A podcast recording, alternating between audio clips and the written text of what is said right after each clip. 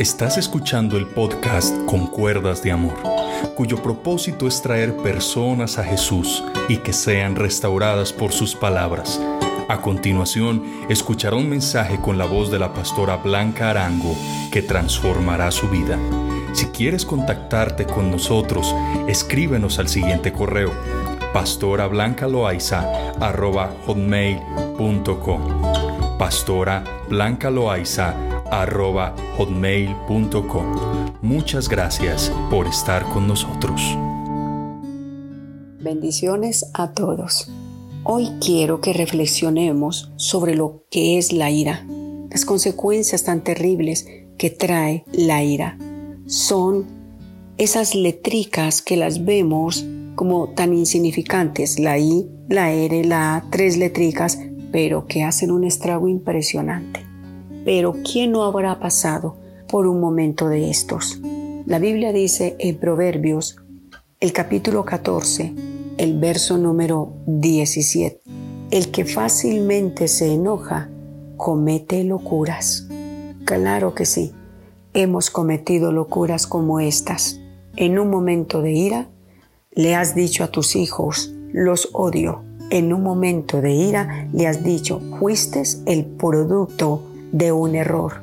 En un momento de ira, le has dicho a tu esposo o le has dicho a tu esposa, me arrepiento de haberme casado contigo. En un momento de ira, le puedes decir a tus padres que son lo peor de tu vida en un momento de ira lanzamos palabras que golpean tan fuerte el alma que se quedan ahí cinceladas en el corazón.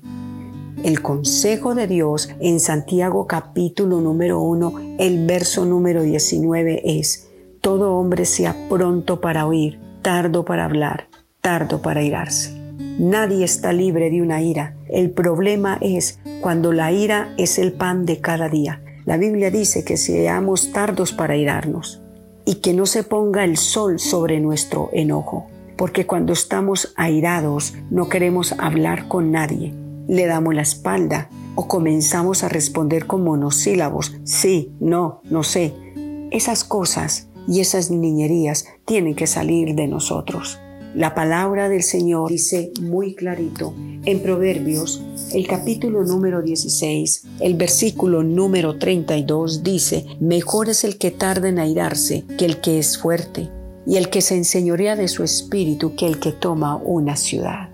El que es capaz de controlar una ira es más poderoso que el que está gobernando una ciudad. Así lo compara el Señor. Usted me dirá, entonces, ¿qué hago, hermana Blanca? Si yo soy como un fósforo, me enciendo fácil, me enojo fácil, ¿qué hago? Pues la palabra de Dios nos dice también en Proverbios, en el capítulo número 19, el versículo número 11, dice, la cordura del hombre detiene su furor y su honra es pasar por alto la ofensa. Es una honra pasar por alto que la ofensa. Alguien te dijo, quizás eh, te lanzó, te dijo, tantas cosas que suceden. Pasa por alto la ofensa, pásala, porque tú eres una persona prudente. Tú no te puedes igualar con el que es airado. Tú tienes que demostrar que cuando nosotros tenemos control de nosotros mismos, somos más fuertes que un gobernante que tiene una ciudad en sus manos. Para terminar, te quiero dar este consejo.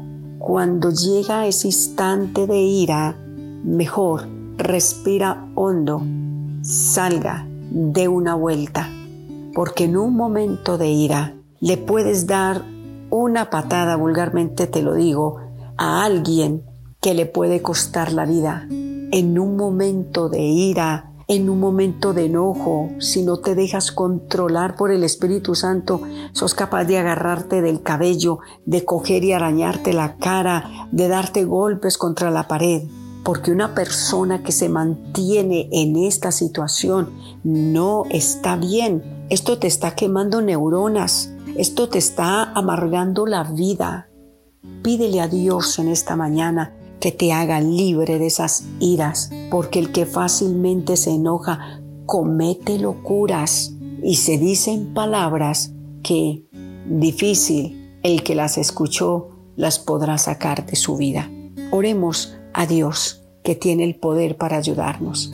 Y si tú eres una de esas personas que dices que soy un fosforito, es que se me calienta la cabeza por todo, cada día al levantarte, respira hondo y dile, Señor, hoy controlaré mis palabras. Hoy voy a controlar todo bajo el poder de tu Espíritu Santo. Ayúdame y Dios te ayudará. Repite conmigo esta oración. Señor Jesús, hoy renuncio a la ira, a las palabras violentas. Hoy renuncio, Señor, a ser una persona que constantemente está enojada. Quiero tener el gozo en mi corazón. Amado Espíritu Santo, revísteme, sana mi corazón de toda herida del pasado y ayúdame a abandonar el camino de la ira y tener un espíritu apacible. En el nombre de Jesús, amén.